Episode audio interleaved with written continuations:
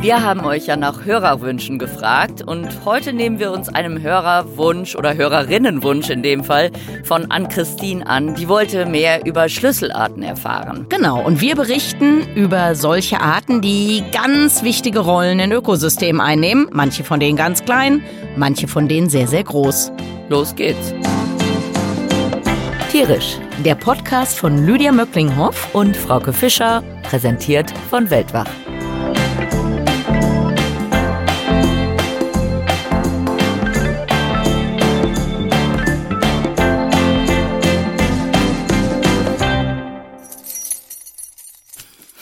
das ist einfach. Es geht ja um Schlüsselarten. Und was könnte das Geräusch sein?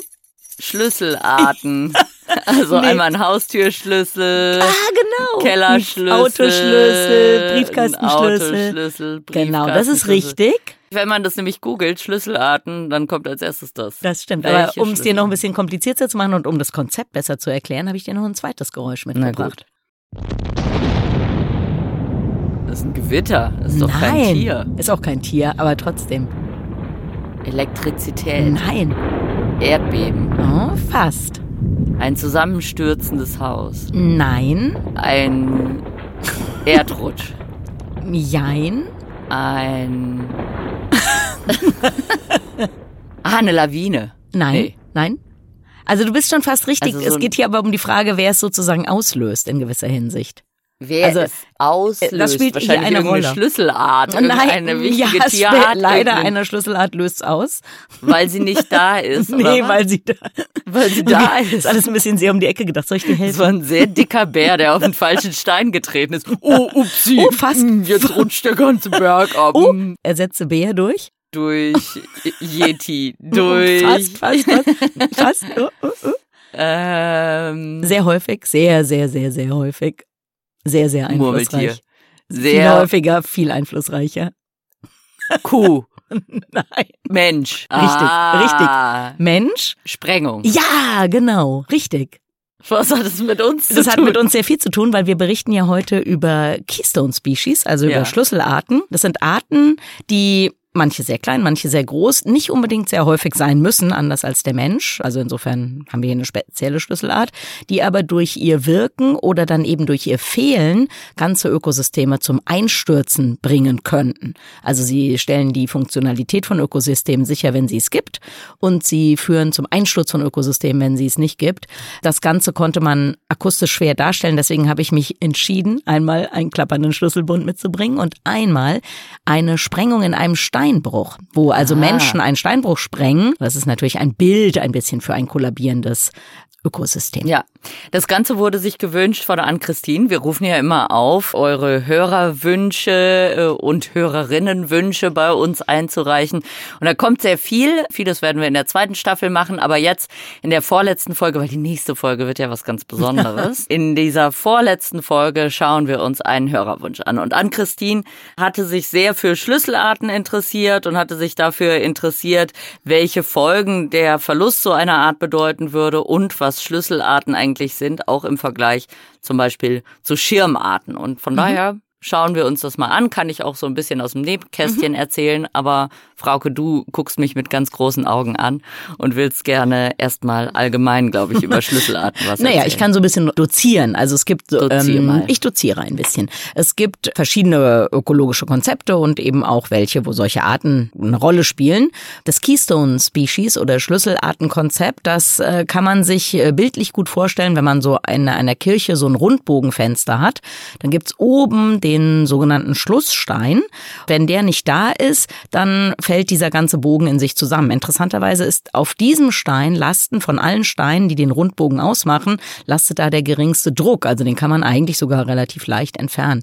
Und auf diesem Bild basiert dieses Konzept der Schlüsselarten. Ich glaube, du willst uns dazu gleich noch ein bisschen was erzählen, Genau. bevor ich dann was über Schirmarten und solche Sachen nochmal erzählen Genau, kann. richtig. Das Ganze wurde gar nicht entdeckt, sondern zuerst benannt. Also dieses Wort Schlüsselarten oder in dem Fall eher Keystone Species auf Englisch von Robert Payne, von einem Zoologen der Washington University und der hat in der Maca Bay vor äh, Washington geforscht und hat sich da Seesterne angeguckt, die quasi ganz wichtige Räuber in dieser Bucht sind und die sich vor allem von Miesmuscheln ernähren.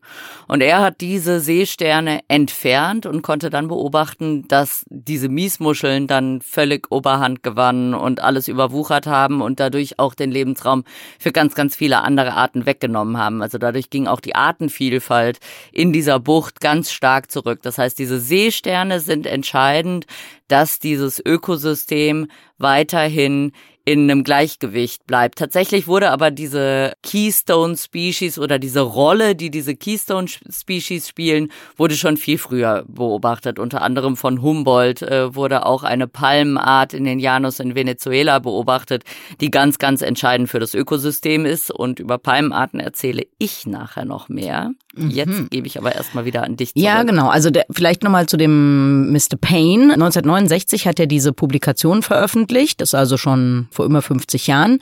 Und was er beschreibt und beschrieben hat, ist natürlich etwas, was ähm, häufig ist bei diesen Keystone-Arten, dass es sogenannte Apex-Prädatoren sind. Also Räuber, die an der Spitze von Nahrungspyramiden stehen und deshalb auf alles, was da drunter kommt, einen Einfluss hat.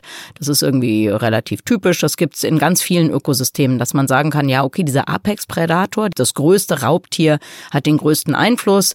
Was passiert, das haben wir, glaube ich, sogar schon mal in einer der vorangegangenen Folgen beschrieben, ist, ähm, wenn man die entfernt, gibt es häufig etwas, das nennt man Meso-Predator-Release, dass also kleinere Raubtiere überhand nehmen, wenn dieser größte Räuber verschwindet und dann kommt es häufig zur Übernutzung dann von Arten, von denen die sich ernähren, weil dieser mittelgroße Räuber eben nicht mehr im Zaum gehalten wird. Wir gehen mal von ganz groß zu ganz klein. Es gibt nämlich eine ganz, ganz neue Publikation vom Juni 2023 und die hat sich eine mini kleine Schlüsselart angeguckt und zwar in uns. Ui.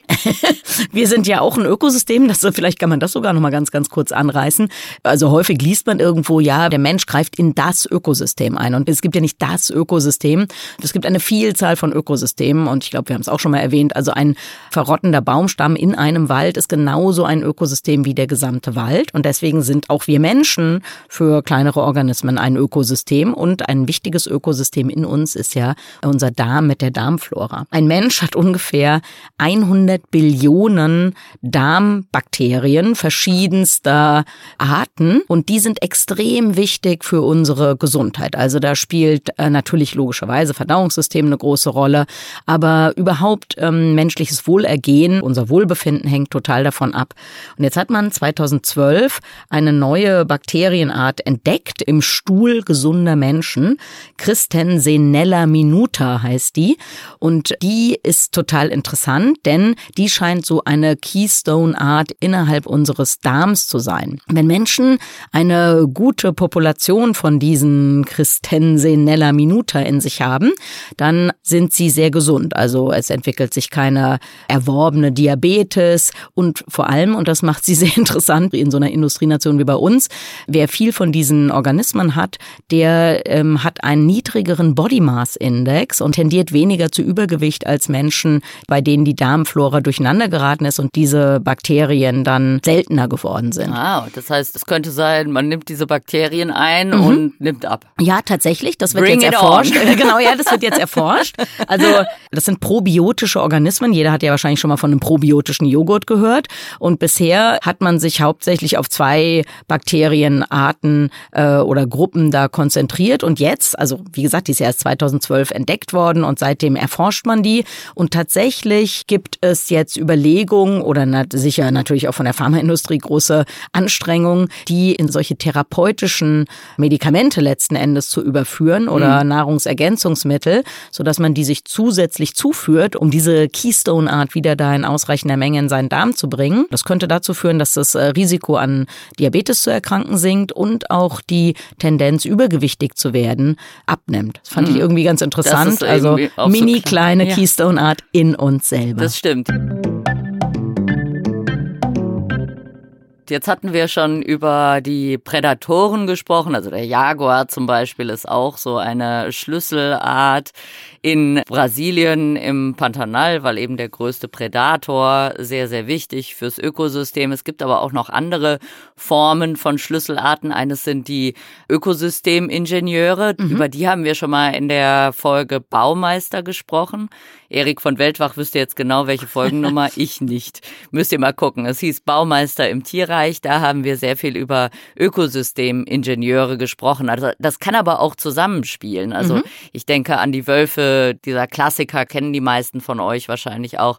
Wölfe im Yellowstone Park, die ja zurück gebracht wurden als größte Raubtiere, wo man dann aber auch gesehen hat, dass diese Kaskade die dadurch ausgelöst wird, wenn so eine Schlüsselart zurückgebracht wird, eben dann auch bei den Ökosystemingenieuren ankommt und sich dann eben die ganze Landschaft auch mhm. verändert. Ja, genau. Bei den Wölfen ist ja, die, sortieren ja die Raumnutzung von Hirschen, also von Weißwedelhirschen in dem Fall hauptsächlich, die dann ja wiederum die Verjüngung von Wald unter Umständen verhindern können. Das heißt, die Wölfe, in dem Fall, wenn ich mich recht entsinne, es war gar nicht so, dass die die Zahl der Hirsche so wahnsinnig dezimiert haben, sondern eher, dass sie die Raumnutzung der Hirsche beeinflusst haben. Die Hirsche haben sich in bestimmten Teilen nicht mehr aufgehalten und da konnte der Wald sich super erholen. Also es gibt natürlich diese Ökosystemingenieure, die wirklich was bauen. Es gibt aber auch andere Tiere wie eben Huftiere, wie äh, Hirsche, die einen Einfluss auf Ökosysteme haben, wie die aussehen. Das ist ja in Deutschland auch der Fall. Wir haben alle großen Huftiere, mhm. wild lebenden Huftiere gibt es nicht mehr, wodurch sich unsere Landschaft auch grundlegend verändert hat, weil die Landschaft nicht mehr offen gehalten wird. Ne? In der wo waren wir da damals? In der Heide? War ähm, Thüringen, oder? War das genau, nicht in der richtig. Thüringer Serengeti? Hat genau, man das ja richtig. sogar mal genannt, ja. Wo die Wiesente vorhanden sind und wo eben wieder solche natürlichen Landschaften, wie sie früher eigentlich auch mhm. mal geherrscht haben, als es noch große Huftiere gab, die die Natur offen gehalten haben. So sieht es da aus. Mhm. So sah es überall in Deutschland aus, bevor sich das eben alles geändert hat. Es gibt eben die Ökosystemingenieure, Tiere, die einen ganz wichtigen Einfluss darauf haben, wie ein Ökosystem Ökosystem aussieht und die auch Häuser für andere Tiere mhm. bauen. Das ist die zweite Art von Schlüsselarten. Dann gibt's aber noch eine dritte und das sind Tiere, die in Symbiose äh, mit anderen Tieren leben oder die die Nahrungsgrundlage für viele andere Tiere bilden. Und da denke ich jetzt ans Pantanal. Ich habe eben schon gesagt, Humboldt hat schon eine Palme beschrieben, die sehr, sehr wichtig ist für die Janus in Venezuela, eine große Savannenlandschaft. So was ähnliches haben wir bei uns im Pantanal. Da haben wir zwei Baumarten, die als Schlüsselart Staaten für das Pantanal gelten, weil sie das ganze Jahr über Früchte machen. Mhm. Und das ist die Akuri-Palme, das ist eine niedrige Palme, die sehr, sehr große Fruchtstöcke macht, die Früchte sind eigentlich gar nicht so super beliebt bei äh, den Tieren, aber sie ist in langen Zeiten der Trockenzeit der einzige Baum eigentlich, der noch Früchte macht und sehr gehaltvolle, so typisch Palmfrüchte, sehr fettige Früchte, die dann eben für sehr viele Schweine, für Wasserschweine, aber auch für Aras, also sowohl für Vögel als auch für Säugetiere eine wichtige Nahrungsgrundlage bilden. Und der zweite Baum ist die Würgefeige, die eben auch das ganze Jahr über zum einen Früchte macht und deswegen auch ein sehr interessanter Fruchtbaum für die Tiere ist, der aber zum anderen die Akuripalme im Schach hält. Denn die Akuripalme ist eine Palmenart, die sich sehr, sehr, sehr schnell fortpflanzt und die Würgefeige ist aber der Hauptprädator dieser Palme, weil die kann gut, die Würgefeige wird ja von Vögeln verbreitet, der Vogel kackt auf einen Baum, in dem Fall der Vogel kackt auf eine Palme. Die Palme hat so einen typischen Palmenstamm, eben so schuppig sozusagen, wo Palmblätter abgebrochen sind. Da sammelt sich Erde drin und dadurch ergibt sich wie Blumentöpfe im Prinzip mhm. um die Palme rum. Darauf kann die Würgefeige perfekt wachsen. Das heißt, die meisten Würgefeigen starten mit einer Palme als Stabilisator. Das ist sozusagen der wenn wir auf dem Balkon so einen Bambusstock einstecken, dass eine Pflanze besser wachsen kann, so ist die Akuripalme sozusagen der Bambusstab für die Würgefeige, damit die erstmal starke Wurzeln machen kann, dass die einen Stamm bilden kann. Die wächst ja dann eben von oben nach unten, die schickt dann Wurzeln runter Sobald die den Boden berühren, werden die dicker und dann fangen die an, um diese Palme rumzuwachsen und sozusagen einen eigenen Stamm aus Wurzeln, die dann immer mehr zusammenwachsen, zu bilden. Und so können sich diese riesigen Bäume, diese riesigen Würgefeigen bilden, die dann auch eine ganz wichtige Heimat für ganz viele Tiere sind, weil die eben diesen Stamm also der eigentlich kein richtiger Stamm ist, sondern der sich aus ganz vielen Wurzeln zusammenstrickt mhm. und ganz viele Löcher hat. Also wenn man gerne mal eine Vogelspinne sehen möchte im Paternal, dann geht man zu einer Würgefeige und leuchtet die ab. In einem der Löcher wohnt sicherlich auch eine Vogelspinne. Viele Tiere leben in diesem Baum, plus er gibt eben die Früchte für sehr, sehr viele Tiere. Mhm. Genau, und das, was du beschrieben hast, das ist eben ja ein wichtiges Merkmal von solchen Schlüsselarten, dass die gar nicht unbedingt wahnsinnig häufig sein müssen, sondern dass sie in dem Fall eine Brücke darstellen, also eine Ernährungssicherung in dem Fall zu einer Jahreszeit, wo es sonst nicht viel gibt. Das heißt, ich gehe mal nach Afrika kurz. In der Serengeti, wissen ja alle, gibt es diese großen Gnu-Wanderungen. Mhm. Und es gibt Löwenrudel, die Savannenflächen, reine Savannenflächen verteidigen als Reviere und andere, die diversere Lebensräume haben. Und diese Savannenlöwenrudel, die sterben immer aus. Die leben zu einem bestimmten Zeitraum in absolut paradiesischen Zuständen, nämlich wenn die Gnus bei ihnen vorbeiziehen. Mhm, Aber wenn die Gnus durch oder überhaupt Wanderungsfolge schon so ein Genau, bisschen, wenn ne? die Great Migration vorbei ist, dann verhungern meistens die Jungtiere oder es gibt eben nicht mehr genug ähm, Nahrung für, um die Jungtiere durchzubringen. Die Erwachsenen schaffen es irgendwie. Das heißt, in Anführungszeichen fehlt da so eine Schlüsselart, diese Hungerperiode zu überbrücken. Mhm. Und wenn wir jetzt wieder zurück zu uns kommen, das ist übrigens ein großes Problem in Mitteleuropa, auch in Deutschland, für Insekten. Wir haben ja zu bestimmten Zeiten sehr, sehr viel Blüten. Also, was weiß ich, nehmen wir mal Raps zum Beispiel, weil wir sehr große Felder davon haben oder sehr viel landwirtschaftliche Fläche. Aber dann kommen eben Phasen, wo quasi gar nichts mehr blüht, wenn man nur solche Agrarflächen hat. Und dann verhungern eben viele. Aber wäre das nicht normal? Normal, weil in Deutschland gab es ja schon immer Winter, wo ja, es keine nee, nee, aber, gibt. aber das Problem für viele Insekten ist die Sommerhungerperiode. Mhm. Die Winterhungerperiode, da sind die sozusagen physiologisch und ihre Entwicklung, da, damit kommen die zurecht. Aber diese Sommerhungerperioden, die sind, ähm, gibt es eben durch diese konventionelle Landwirtschaft. Wir haben noch ein Konzept vielleicht, was wir noch kurz ansprechen können, was auch wichtig ist im Kontext von Naturschutz, ist dann nochmal das Konzept der Schirmarten. Also mhm. manche, du hast Jaguar angesprochen oder auch Löwen in Afrika oder Tiger in Asien. Bei denen gilt beides. Sie sind eine Keystone Species, sie sind aber auch eine sogenannte Schirmart oder Umbrella Species. Also das bedeutet in diesem Fall, wenn es einem gelingt, diese Tiere zu schützen, dann muss man so große Flächen schützen und eine so große Vielfalt letzten Endes auch an Lebensräumen, dass man eine gigantische Anzahl anderer Tier- und Pflanzenarten und Lebensräume mitschützt. Und man muss auch dazu sagen, diese Schirmarten, das sind meistens charismatische Arten, äh, wo die Leute auch Bock drauf haben, die zu schützen, weil das ist ja die große Herausforderung. Solche Keystone-Species, solche Schlüsselarten, die eigentlich ganz, ganz entscheidend und super wichtig sind fürs Ökosystem, sind manchmal nicht so sexy. Also wenn du jetzt, wenn jetzt der WWF auf sein Plakat so eine Akuripalme drucken würde und dann sagen würde, spendet für diese Akuripalme, würden wahrscheinlich nicht so irre viele Leute spenden, wie wenn sie einen Jaguar auf ihr Plakat druckt genau. und sagt, spendet für den Jaguar. Genau. Wir kommen noch mal zu weniger attraktiven Arten, die aber super, super wichtig sind. Und wir bleiben in Lateinamerika, weil diese Studie, auf die ich mich hier beziehe, da durchgeführt wurde.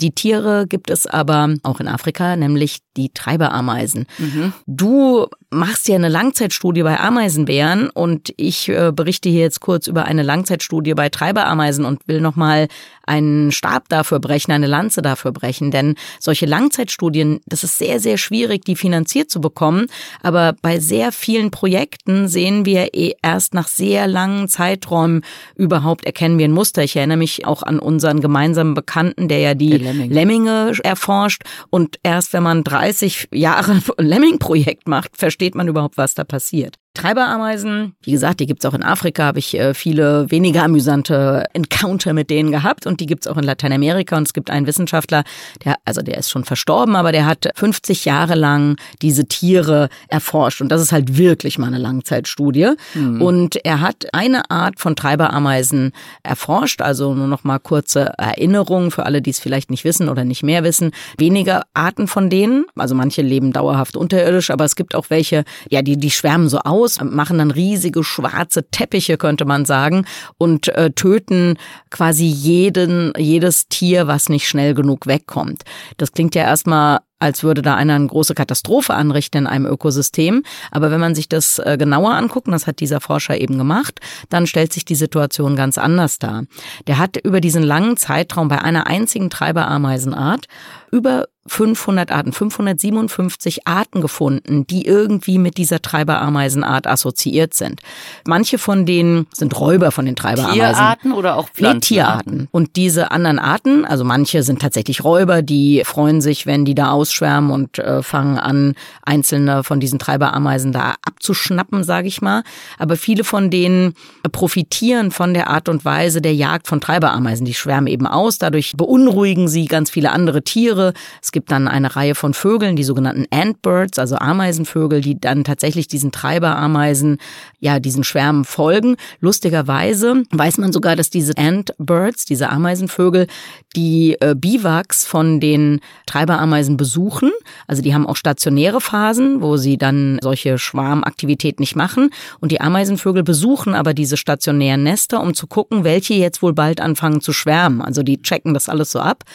Genau. Und äh, hey, wie läuft's bei euch? Ja, Schwärmt nee, also die nicht? Ja, genau. Also die können scheinbar erkennen, wenn die dann sich aufmachen und dann kommt die große Stunde der Ameisenvögel.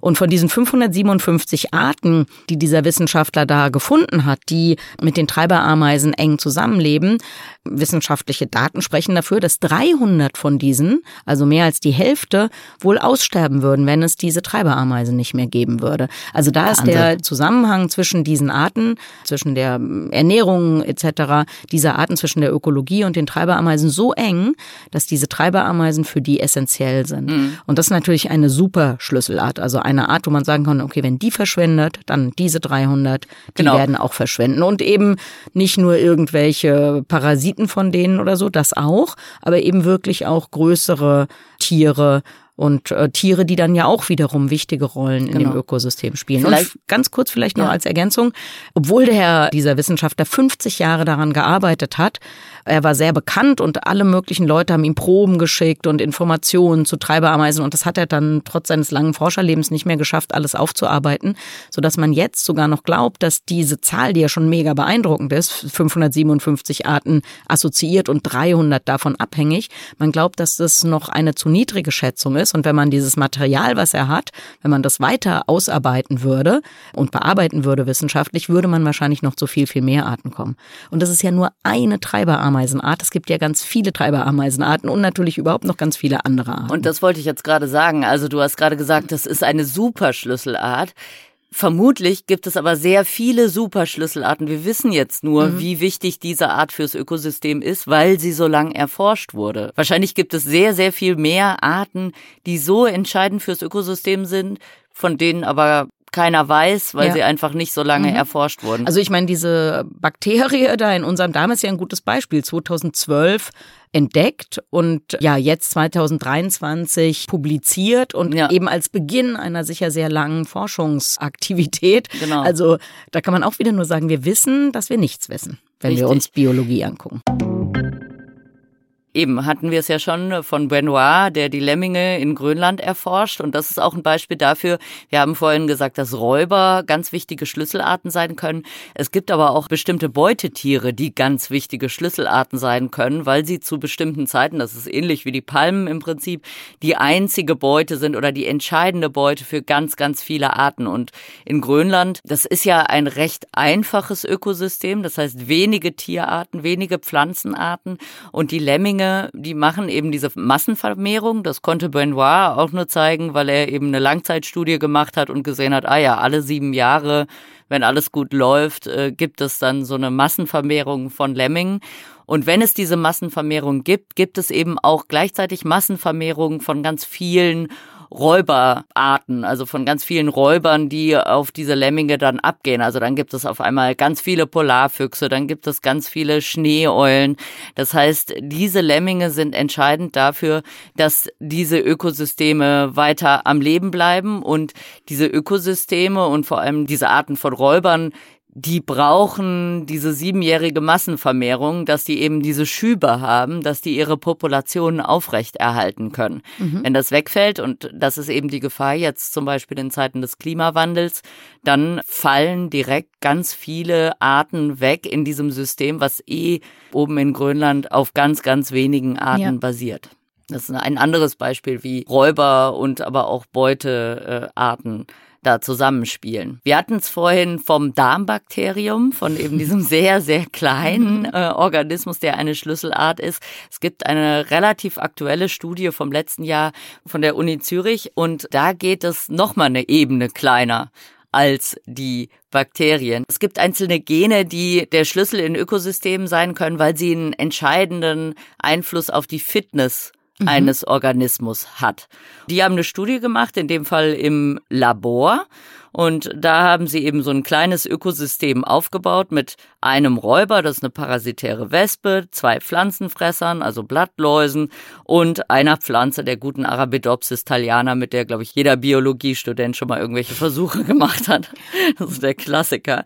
Und ähm, diese Wissenschaftler haben eben die Wirkung von drei Pflanzengenen untersucht, die einen Einfluss haben auf die chemischen Abwehrkräfte der Pflanze. Und es wurde gezeigt, wenn ein Gen mutiert oder weggefallen ist, dann bricht dieses ganze System schon zusammen, weil die Pflanze eben nicht mehr diese, diese Abwehrmöglichkeiten hat und äh, eben dann dieses ganze Gleichgewicht aus mhm. äh, den Fugen gerät. Wenn dieses Gen stark vorhanden ist, wächst die Pflanze besser und dann funktioniert dieses ganze System besser. Und ich finde, das zeigt, wir hatten es jetzt von Bakterien, das zeigt, dass es auf allen Ebenen quasi Schlüsselarten mhm. gibt und die zu verstehen. Also welches sind hier die Schlüsselarten? Wo sind die Schlüsselarten? Welchen Einfluss haben die? Wir haben eben schon gesehen, selbst eine Langzeitstudie von 50 Jahren mhm. hilft nicht, das zu verstehen. ja. Und das ist wieder ein Beispiel dafür, dass wir Menschen einfach nicht in der Lage sind, mhm. Ökosysteme wirklich zu durchdringen und zu verstehen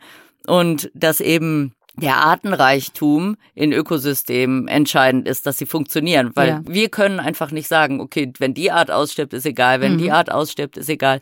Das kann man nicht vorhersagen. Je ärmer Ökosysteme werden, eben auch auf genetischer Ebene. Wir hatten es ja in der gute Neuigkeiten-Folge, Tiere nachzüchten im Zoo ist super und dann auswildern. So kann man eben Arten retten, die eigentlich ausgestorben werden. Aber man hat diese genetische Armut, die ja. dann möglicherweise eben die, auch die Fähigkeit dieser Art, eine Schlüsselart zu sein, korrumpiert. Mhm. Und ganz wichtig, das äh, hast du angedeutet, aber ich will es nochmal betonen, Menschen können natürlich äh, versuchen, Ökosystemen wieder auf die Beine zu helfen. Ja, man kann wieder versuchen, wieder aufzuforsten mit einheimischen Arten und etc. etc. Aber wir werden es nicht schaffen, wirklich Ökosysteme wieder genauso toll hinzukriegen wie das, was wir noch haben. Und deswegen müssen wir unbedingt erhalten, was noch da ist. Also du hast ja mit diesem Gen, was ein Schlüsselgen dann sozusagen ist, das haben die jetzt im Labor verständlicherweise Weise mit einem sehr, sehr vereinfachten System gemacht. Genau, damit man versteht, wie das eigentlich funktioniert, genau. weil es sonst zu unübersichtlich Genau, aber ist. wenn wir uns angucken, wir wissen ja durchaus schon einiges. Zum Beispiel wissen wir, dass bei Reptilien das Geschlecht mit der äh, Bruttemperatur festgelegt wird. Also die haben keine Geschlechtschromosomen wie Vögel oder Säugetiere. Jetzt könnte man natürlich überhaupt sagen, dass auch zum Beispiel Geschlechtschromosomen oder die Gene, die überhaupt das Geschlecht bestimmen, natürlich auch solche Schlüsselgene und solche Schlüsselchromosomen sind sind. Darüber haben wir uns ja bisher keine Gedanken machen müssen. Aber wenn wir Arten haben, äh, bei denen das temperaturabhängig ist, die Bestimmung des Geschlechts, dann werden die natürlich plötzlich relevant, weil der Klimawandel dazu führen kann, dass es bei manchen Arten nur noch Männchen und bei anderen nur noch Weibchen gibt. Mhm. Und es ist auch klar, dass solche Arten in der Regel nicht lange überleben werden.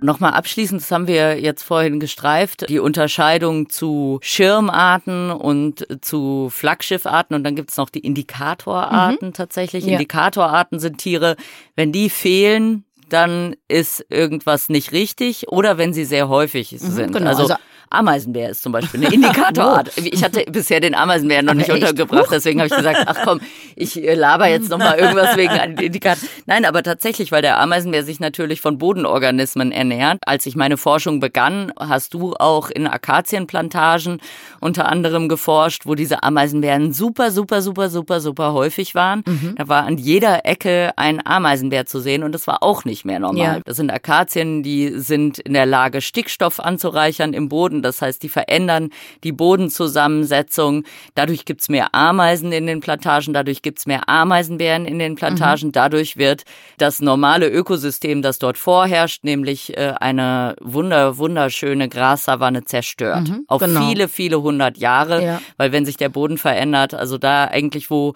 mal Wald in einer Savanne angepflanzt wurde, wächst auf hunderte von Jahren keine Savanne. Genau, mehr. und das ist ein Riesenproblem, denn eigentlich sind die größten Kohlenstoffspeicher der Erde die, die Böden. Das heißt, dieser Hype aufzuforsten, der darf auf gar keinen Fall umgesetzt werden in Savannen, in Grasländern, in Prärien, in Steppen. Das ist der mega Klimaschaden, den man damit anrichtet. Vielleicht nochmal Indikatorarten, genau, der Name sagt, die zeigen an, wie der Zustand eines Ökosystems ist. Klingt leichter, als es ist, weil es manche Arten gibt, die ja trotz allem relativ unabhängig von dem Zustand eines Ökosystems da äh, agieren oder nicht. Wenn man genug wüsste, könnte man sozusagen aus jeder, auf der anderen Seite vielleicht aus jeder Art eine Indikatorart machen. Mhm. Du hast gesagt, dass also zu viele Ameisenbären letzten Endes anzeigen, da sind leider zu viele Ameisen im mhm. Boden. Und das Gleiche gibt es, also wenn man zum Beispiel in Deutschland über eine Wiese geht und sieht, die ist im Frühjahr voll mit Löwenzahn, weiß man übrigens auch, die ist überdüngt. Also mhm. Löwenzahn ist auch ein Anzeiger für sehr, sehr hohen Stickstoffgehalt im Boden.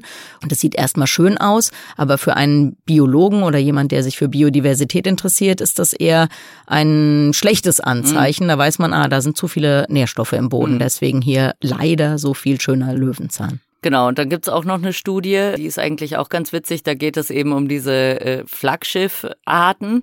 Da geht es eben darum, wie können wir Gelder einwerben mhm. für den Artenschutz und äh, für Naturschutzprojekte. Und die haben tatsächlich eine Studie gemacht, wo sie das Kindchenschema und die Menge an Spenden mhm. verglichen haben. Und es ist tatsächlich so, je süßer ein Tier ist, mhm. desto mehr Spenden fließen. Ja, das genau. heißt, es ist ein Konzept, das wir im Naturschutz einfach machen müssen, dass mhm. wenn wir sehen, okay, in diesem Ökosystem gibt es diese und diese Arten, die super wichtig sind, damit können wir aber keine Werbung fahren. Das heißt, welches Tier nehmen wir aus diesem Ökosystem, das vielleicht völlig irrelevant fürs Ökosystem ist, Beispiel Panda, ne? Mhm. Hat auch an Christine uns geschrieben, als sie meinte, mach doch mal was über Schlüsselarten.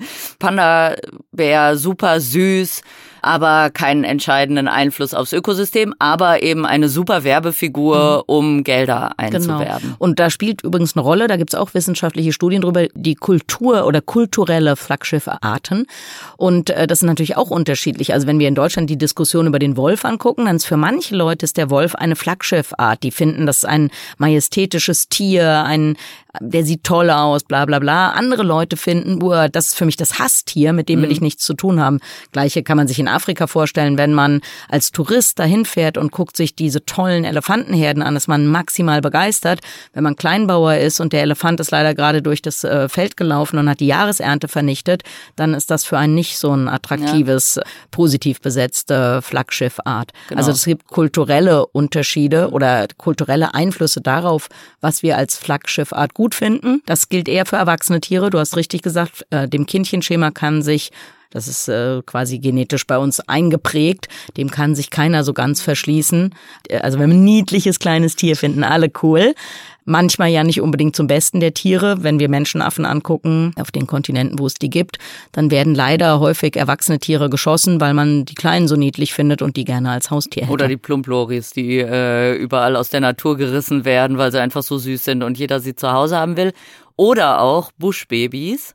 Also ich habe gestern nach einem Foto von einem Buschbaby gegoogelt und das erste, was hochkam, wie viel kostet ein Buschbaby, war das erste Google-Ergebnis. Warum habe ich Buschbabys gegoogelt? Tja, warum nur? Ja. Vielleicht, weil, weil unsere letzte Folge was ganz Besonderes ist. Und wir haben es gestern aufgezeichnet.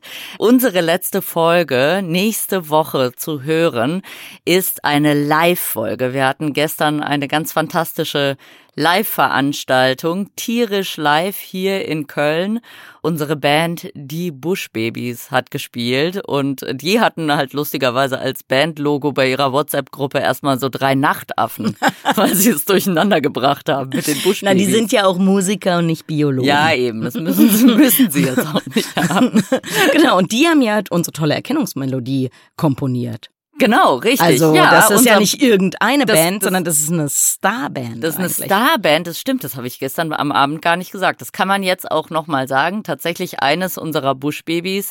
Andreas Wagner hat nämlich unsere fantastische Tierisch-Musik, die ich wirklich gerne mag. Ich freue mich immer, wenn wir sie am Anfang hören. Wir tanzen auch. dann auch immer hier im Studio, muss man Genau. wissen. Es gibt hoffentlich mal eine lange, äh, eine Opernversion, so eine Wagner-Version über acht Stunden von Vielleicht- diesem Song. Vielleicht bei Tierisch Live als Staffelfinale der zweiten Staffel. Auf jeden Fall hat Andreas diese fantastische Musik komponiert und hört äh, nächste Woche sehr, sehr gerne rein und hört euch mal an, was wir da so getrieben haben. Natürlich hört man da nur die Podcast-Aufzeichnung. Also wir hatten einen epischen Abend mit Spielen, mit Musik, mit allem drum und dran. Genau. Kurzer Aufruf, Ja. nicht nur an unsere Normalhörerinnen und Hörer.